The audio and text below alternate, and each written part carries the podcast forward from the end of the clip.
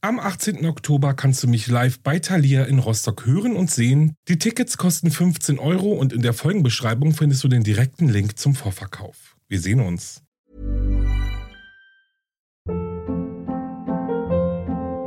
Hold up. What was that? Boring. No flavor. That was as bad as those leftovers you ate all week. Kiki Palmer here, and it's time to say hello to something fresh and guilt-free. Hello Fresh. Jazz up dinner with pecan-crusted chicken or garlic butter shrimp scampi. Now that's music to my mouth. Hello Fresh. Let's get this dinner party started. Discover all the delicious possibilities at hellofresh.com.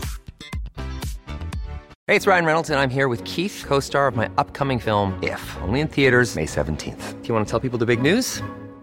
All right, I'll do it. Sign up now and you'll get unlimited for $15 a month in six months of Paramount Plus Essential Plan on us. Mintmobile.com slash switch. Upfront payment of $45 equivalent to $15 per month. Unlimited over 40 gigabytes per month. Face lower speeds. Videos at 480p. Active Mint customers by 531.24 get six months of Paramount Plus Essential Plan. Auto renews after six months. Offer ends May 31st, 2024. Separate Paramount Plus registration required. Terms and conditions apply if rated PG.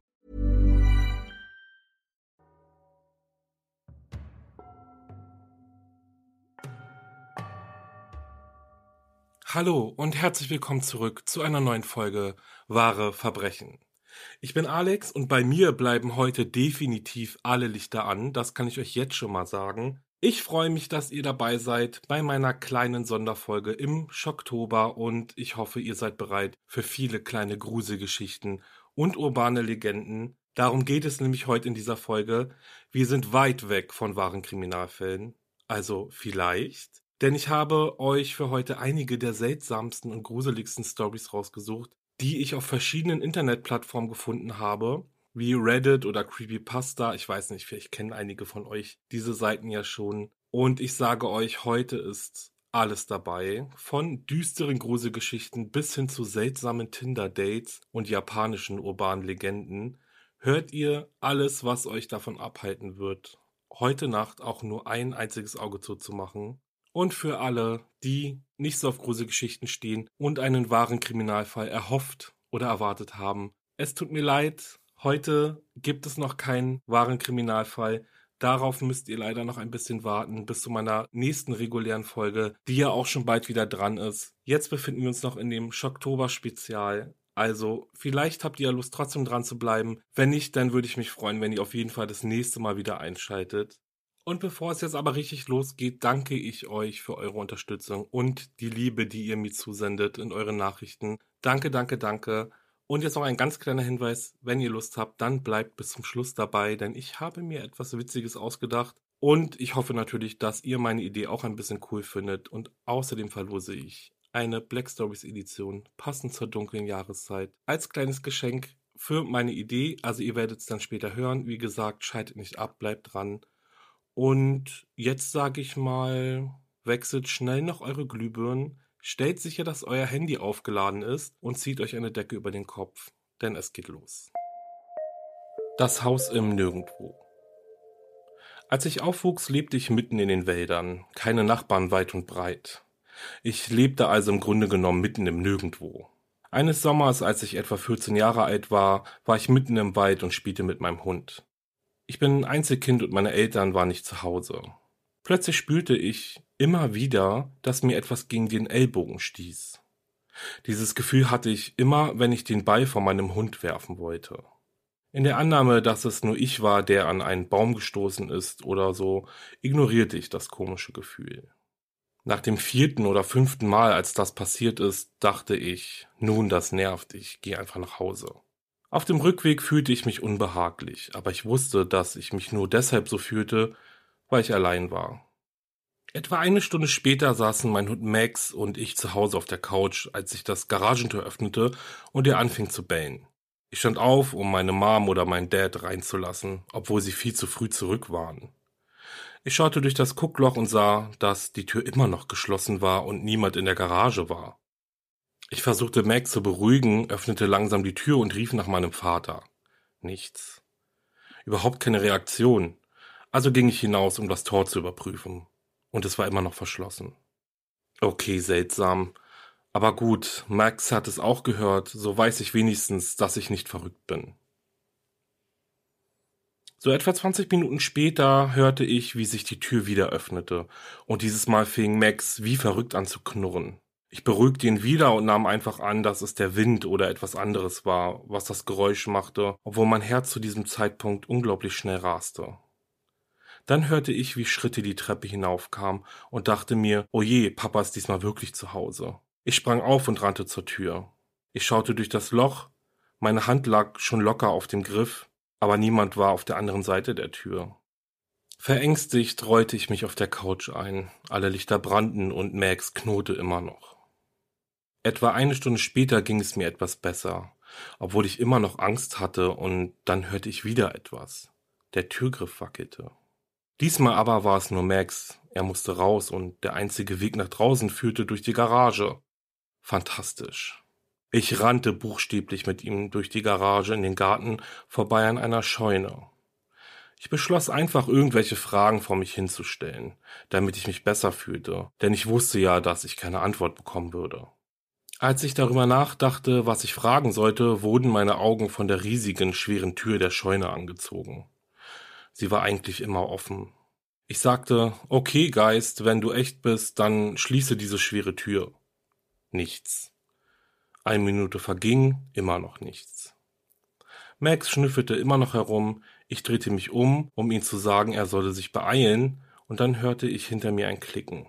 Ich drehte mich um und sah, dass die riesige Tür zugeschlagen und verriegelt war. Okay, das war eindeutig nur der Wind. Es war nicht wirklich windig, aber es war sicher der Wind. Ich sagte, okay, Geist, das war der Wind. Wenn du wirklich echt bist, öffnest du diese riesige Tür wieder nichts. Ich entspannte mich ein wenig und hockte mich dann mit dem Kopf auf den Knien hinunter, wobei ich daran dachte, wie ich mich gerade erschreckt habe, als ich einen Klick-Klack hörte. Die Tür stand nun weit offen. Max war fertig, also rannten wir zurück ins Haus und verschlossen jede Tür. Während der nächsten vier Stunden hörte ich alle paar Minuten Schritte auf der Treppe und die Türklinke wackeln. Bis schließlich gegen 23 Uhr mein Vater hereinkam und mich anschrie, ich würde Strom verschwenden. Ich habe ihm oder meiner Mutter nie davon erzählt, bis etwa vier Monate später mein Vater von der Jagd nach Hause kam. Er sah erschüttert aus und ich fragte ihn, was los sei. Er sagte, er habe auf zwei Rehe gezielt, aber beide völlig verfehlt, weil es sich anfühlte, als ob etwas seinen Ellbogen gestoßen hatte und ihn dazu brachte, weit an dem Reh vorbeizuschießen. Dann erzählte ich ihm alles. Unter Beobachtung. Ich habe ein neues Haus in der Kleinstadt Winthrop gekauft. Das Haus war billig, aber das Wichtigste war, dass ich der Stadt entfliehen konnte. Vor ein paar Monaten hatte ich eine Auseinandersetzung mit einem Stalker. Es war mir zwar gelungen, ihn verhaften zu lassen, aber ich konnte das Gefühl nicht loswerden, dass seine Augen mich ständig beobachteten. Ich hatte das Gefühl, dass überall Augen waren, zu Hause und auf der Straße, und so beschloss ich, aufs Land zu ziehen, an einen Ort mit weniger Menschen, nur um meine Ruhe zu haben. Das Haus selbst war groß und etwas alt, aber ansonsten sehr einladend. Der Makler, der mir das Haus verkaufte, musste erwähnen, dass hier in der Vergangenheit ein Serienmörder gewohnt hatte und das Haus deshalb so billig war. Er und später auch meine Nachbarin Sarah sagten mir jedoch beide, ich solle dem Gedanken keine Beachtung schenken. Seitdem hatten vier andere Besitzer in dem Haus gelebt und alle waren sehr glücklich hier gewesen. Ich liebte das Haus. Seine Inneneinrichtung war schön und sehr komfortabel. Die Menschen in Winthrop waren freundlich, brachten oft frisch gebackenes Gebäck vorbei und luden mich zum Abendessen ein. Get-togethers, so sagten sie, waren der Schlüssel, um sicherzustellen, dass jeder, der in Winthrop lebte, es dort liebte. Doch nach einer Woche hörte ich auf, es zu lieben. Das Gefühl, dass jemand mich beobachtete, kehrte zurück. Schlimmer als zuvor. Ich versuchte es zu ignorieren, aber bald fing ich an, nicht mehr schlafen zu können. Riesige Säcke wuchsen unter meinen Augen und ich fing an, fast so viel zu gähnen, wie ich atmete. Sarah war so freundlich, mich für ein paar Nächte in ihrem Haus wohnen zu lassen. Während dieser Zeit hörte ich die Legende von Forrest Carter, dem Serienmörder, der in meinem Haus gelebt hatte. Niemand kennt zwar seine genaue Zahl der Morde, aber Carter, auch bekannt als der Winthrop Peacock, war ein Mann mit einem extrem schweren Fall von Narzissmus. Die Legende besagt, dass er nicht einschlafen konnte, wenn er nicht das Gefühl hatte, beobachtet zu werden. Schließlich wurde er verhaftet, weil er eine Vogelscheuche aufgestellt hatte, die ihn während der Nacht beobachtete. Nur war es keine Vogelscheuche, Carter hatte ein 17-jähriges Mädchen ermordet, nur damit ihre Leiche ihn anstarren konnte. Die Geschichte ließ mich erschaudern, und nachdem ich nach Hause gegangen war, hatte ich das Gefühl, dass mich hunderte von Augenpaaren beobachteten, egal wie ich mich umdrehte. Ich war gerade beim Frühstücken, als ich die Augen fühlte. Instinktiv und aus Angst warf ich ein Messer, welches sich in der Wand verfangen hatte. Als ich es herauszog, öffnete sich ein Stück der Wand und ich entdeckte ein Einmachglas, in dem ein paar Augen in Formaldehyd eingelegt waren. Ich beobachtete die Polizei stundenlang dabei, wie sie die Trockenmauer meines Hauses einriss und insgesamt 142 Augenpaare in kleinen Glasgefäßen gefunden haben. Das Erschreckendste war, dass jedes einzelne von ihnen mich anstarrte. Das Ouija-Brett. Ich habe zwei Erfahrungen mit einem Ouija-Brett gemacht. Nach dem zweiten Erlebnis habe ich es weggeworfen und seitdem nie wieder eines angefasst. Das erste Mal war, als meine beste Freundin Melanie und ich anfingen, das Ouija-Brett im Haus ihrer Mutter zu benutzen und es uns sagte, dass es ein männlicher Geist sei, der mit uns spricht und dass er uns wehtun würde. Er richtete die meisten seiner Drohungen an Melanie und er benutzte eine Menge böser Worte, etwas, was Melanie und ich nicht taten. Melanie erzählte mir, dass sie die ganze Nacht ein Klopfen in ihrem Zimmer gehört hatte. Das zweite Mal, dass Melanie und ich das Brett benutzten, war wieder in ihrem Haus. Wir stellten das Brett auf einen Tisch, der mit Spiegelplatten verziert war. Wir zündeten eine Kerze an und begannen, das Brett zu benutzen. Es sagte immer wieder, dass Melanie schwanger sei und dass es uns zeigen wollte, wie es, also der Geist, aussieht. Wir bekamen Angst und sagten, nein, wir wollen nicht sehen, wie der Geist aussieht. An diesem Punkt wurde die Kerzenflamme sehr lang und machte ein zischendes Geräusch. Die Flamme wurde blau. Melanie und ich schauten auf den Tisch hinunter, als wir sahen, wie sich die blaue Flamme in den Spiegelfliesen spiegelte. Wir entfernten uns von dem Tisch und sahen dann ein Gesicht in der Flamme. Es war weder Melanies noch meins, sondern das Gesicht eines Mannes. Das Gesicht begann sich langsam in einen Schädel zu verwandeln. Wir bliesen die Kerze aus und warfen das Ouija-Brett weg. In dieser Nacht hörten wir immer wieder Kratz- und Klappergeräusche obwohl wir allein im Haus waren und diese Geräusche noch nie zuvor gehört hatten. Ein paar Tage später erfuhren wir auch, dass Melanie schwanger war. Seit diesem zweiten Mal habe ich nie wieder ein Ouija-Brett benutzt und das habe ich auch nicht vor. Der Traum. Bis ich etwa acht Jahre alt war, wohnte ich in einem wirklich alten Haus, das seit Anbeginn der Zeit von Verwandten zu Verwandten hin und her vererbt wurde, bis meine Mutter schließlich die Schlüssel überreicht bekommen hatte. Es war im Grunde genommen eine Ruine. Zwei Stockwerke, ein eingestürzter Balkon im zweiten Stock, Schimmel an den meisten Decken, ein winziges Badezimmer und die Toiletten waren draußen, überlaufen von Fröschen und Spinnen und jede andere Art von Höllenbrut, die das australische Outback auf uns warf. Ich hatte als Kind schreckliche Angst. Angst vor im Grunde allem. Jetzt aber geht es mir viel besser und ich habe viel größeren Mut als die meisten meiner Freunde, wenn ich das selbst sagen darf. Nichtsdestotrotz müsste ich wahrscheinlich die Schuld auf mein altes Haus schieben. Ich erinnere mich, dass ich als Kind immer den gleichen Traum hatte. Ich war in der Küche, natürlich ohne zu wissen, wie ich dorthin gekommen bin. Es war während des Tages, wahrscheinlich später Nachmittag. Niemand war da, also suchte ich natürlich nach meiner Mutter und meinem Vater. Ich ging in alle Zimmer, Mama war nicht im Wäscheschuppen oder im Aufenthaltsraum.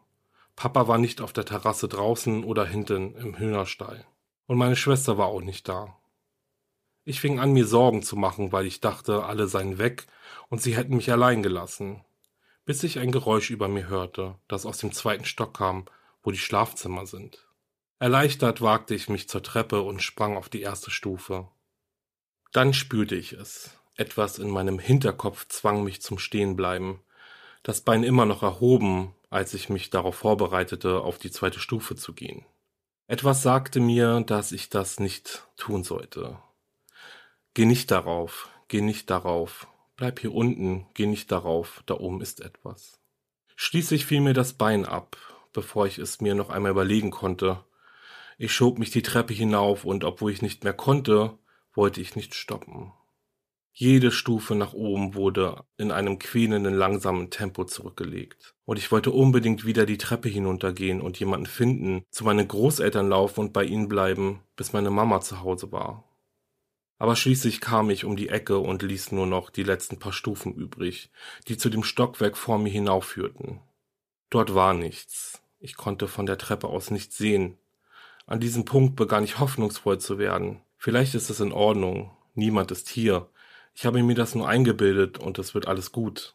Ich ging immer noch ganz langsam die letzten Schritte nach oben. Etwas ist da. Ich kann mich eigentlich nicht erinnern, was es war und das konnte ich nie, nachdem ich aufgewacht bin. Aber es war unglaublich schrecklich und ich versuchte immer, meine Augen zu schließen. Denn das war mein Ding als Kind. Wenn du es nicht sehen kannst, dann kann es dich auch nicht sehen.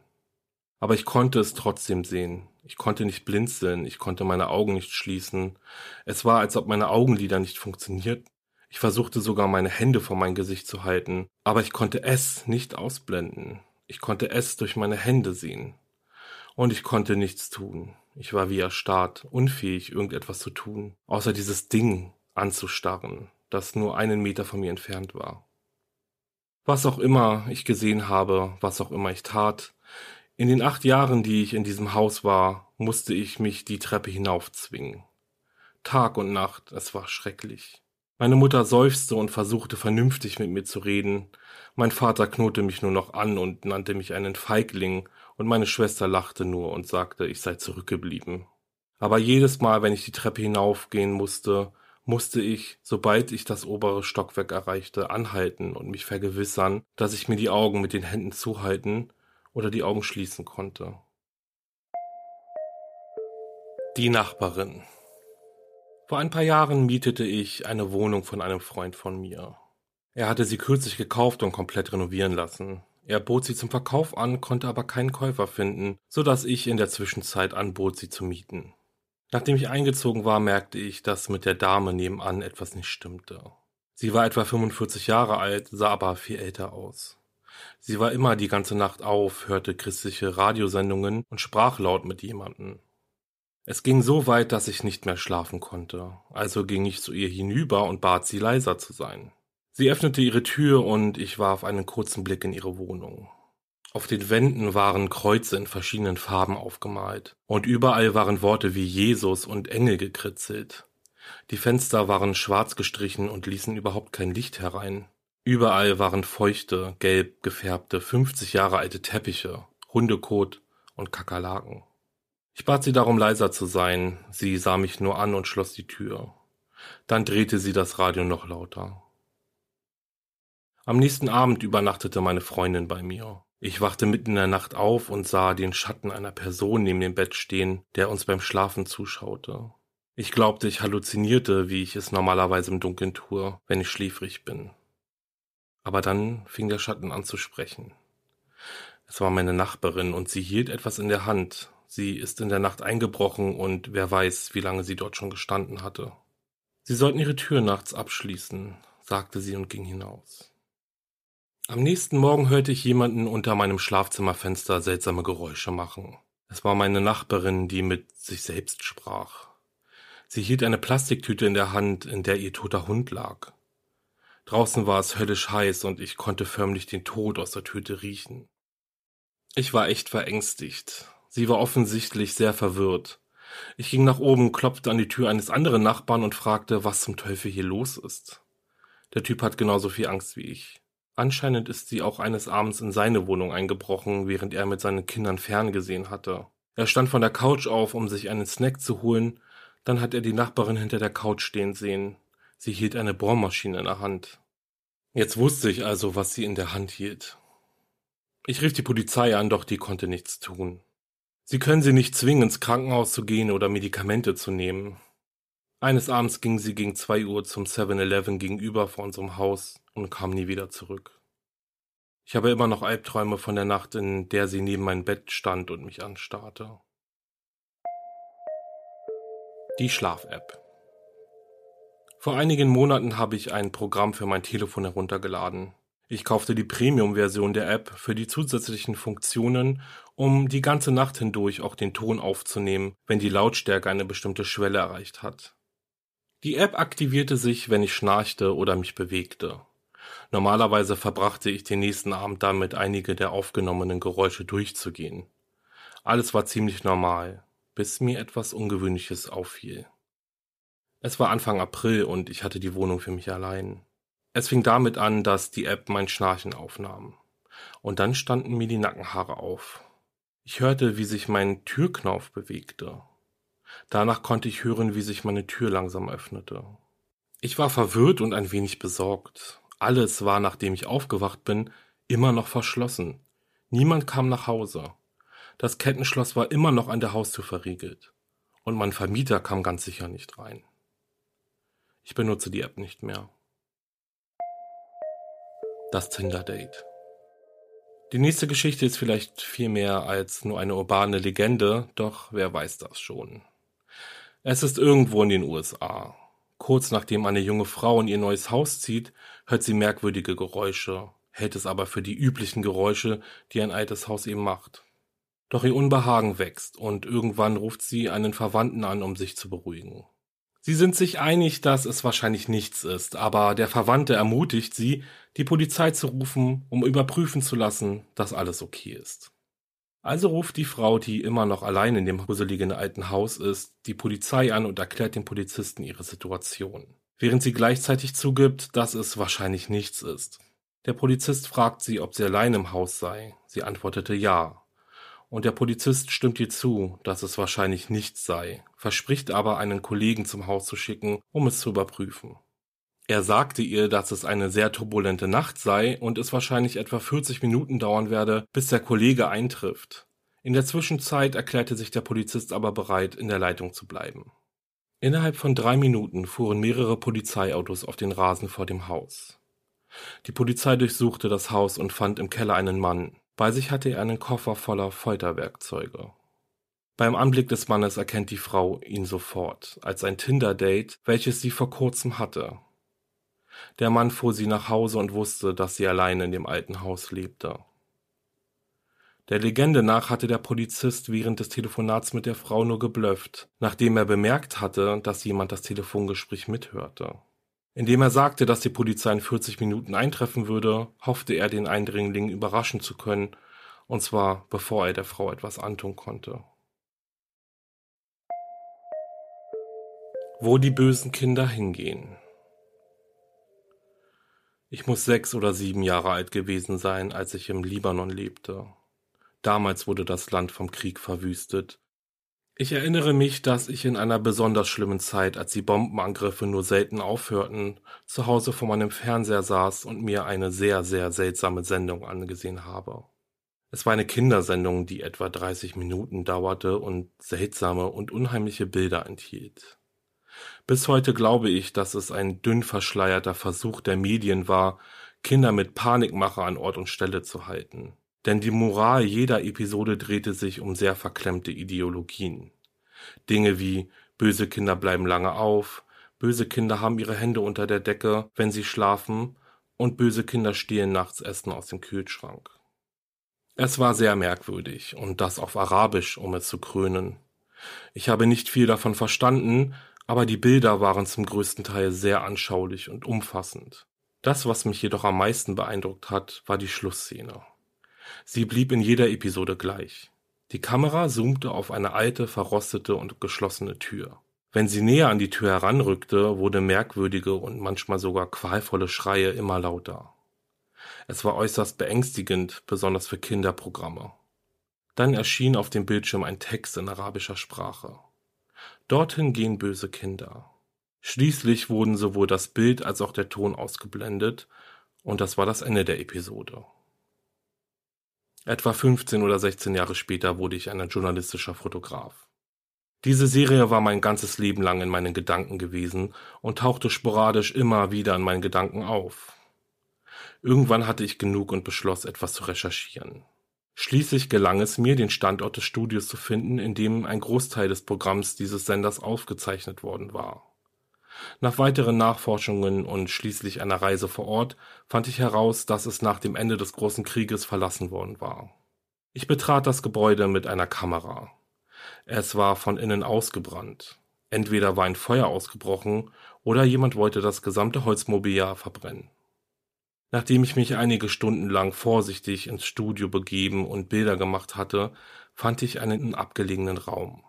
Nachdem ich ein paar alte Schlösser durchbrechen musste und es mir gelang, die schwere Tür aufzubrechen, blieb ich für einige lange Minuten wie erstarrt in der Tür stehen. Spuren von Blut, Kot und winzigen Knochenfragmenten lagen verstreut auf dem Boden. Es war ein kleiner Raum und es war eine äußerst morbide Szene. Was mich jedoch wirklich erschreckte und was mich dazu brachte, mich abzuwenden und nie mehr zurückkommen zu wollen, war das verschraubte, in einem Käfig gefangene Mikrofon, das in der Mitte des Raumes von der Decke hing. Das rote Zimmer. Was als grundloses Gerücht begann, entwickelte sich Anfang der 2000er Jahre zu einer Tragödie des wirklichen Lebens. Der Fluch des roten Zimmers beginnt mit einem Pop-up-Fenster auf einem Computerbildschirm. In einem Audioclip wird dann eine einzige Frage gestellt. Gefällt dir das rote Zimmer? Dem Hörensagen zufolge wurden die Opfer nicht verschont, selbst wenn die Pop-up-Benachrichtigung geschlossen wurde. Sie wurden kurz danach getötet und jeder Zentimeter ihrer Zimmer war blutgetränkt. Diese urbane Legende blieb ein Mythos, bis 2004 ein Mord begangen wurde. Bekannt als das Sasebo-Slashing, bei dem eine Elfjährige ihre zwölfjährige Klassenkameradin mit einem Taschenmesser tötete, nachdem sie online schikaniert worden war.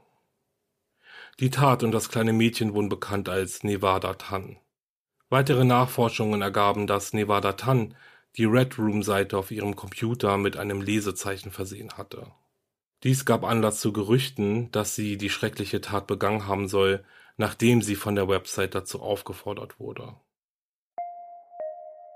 Wenn ihr jemals nachts auf einem Bahngleis steht und ein seltsames Kratzgeräusch hört, das von der Silhouette einer halben Frau begleitet wird, dann rennt. Ihr habt dann nämlich Bekanntschaft mit Teke Teke gemacht dem Geist einer Frau, die von einem Zug in zwei Hälften gerissen wurde. Der Name ist eine Lautmalerei der kratzenden Geräusche, die sie macht, während sie ihren Körper hinter sich herzieht. Eine Version der Geschichte zufolge lautet ihr richtiger Name Kashima Reiko. Sie wurde von einem Zug überfahren und in zwei Hälften gerissen. Verzweifelt versuchte sie zu überleben und schleppte sich auf der Suche nach Hilfe über die Gleise in Richtung Bahnhofspersonal, um dann auf grausame Weise wieder auf die Gleise geworfen zu werden. Seitdem soll ihr Geist auf der Suche nach dem Rest ihres Körpers auf der Erde umherwandern.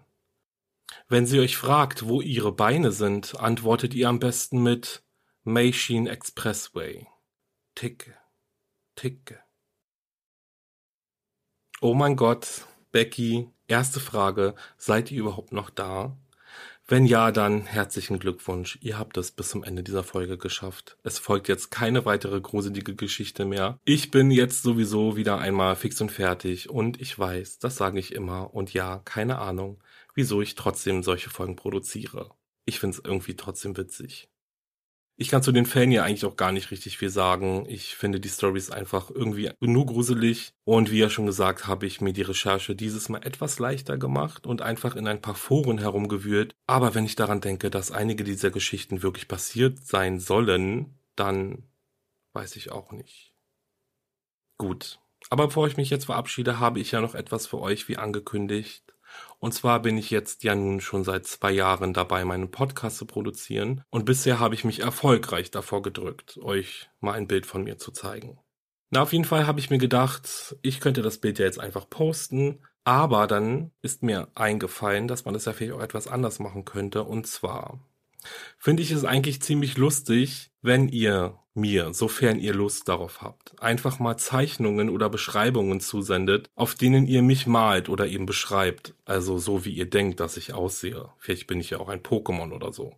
Wenn ihr Lust habt, mir so ein bisschen Fanart zuzuschicken und bei diesem kleinen Spaß mitzumachen, dann sendet mir eure Bilder oder eure Beschreibungen oder Collagen, ich weiß es nicht, äh, einfach direkt über Instagram via einer direkten Nachricht und ich poste dann eure Einsendungen einfach in meiner Story, wenn es für euch okay ist. Und ich habe mir gedacht, für alle, die mitmachen bei diesem kleinen Spaß, verlose ich einfach eine Black Stories Rätsel Spiel Edition. Welche ähm, gucke ich jetzt nochmal?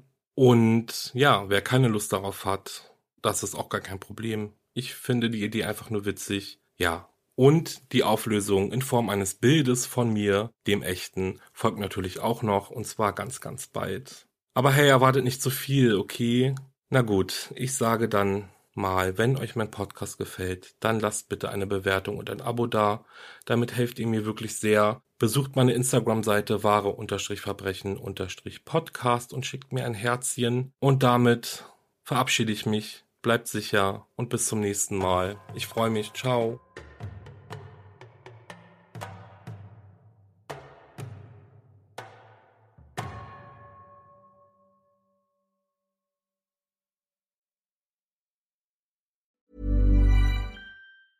Ever catch yourself eating the same flavorless dinner three days in a row? Dreaming of something better? Well, HelloFresh is your guilt-free dream come true, baby. It's me, Kiki Palmer. Let's wake up those taste buds with hot, juicy pecan-crusted chicken or garlic butter shrimp scampi. Mm. Hello Fresh.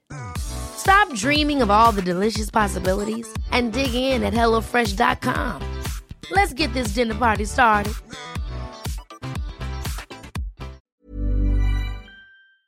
Höre jetzt die vierte und alle anderen Staffeln meines True Crime Podcasts Steigt nicht ein, exklusiv auf Podimo. Alle Infos findest du in der Folgenbeschreibung.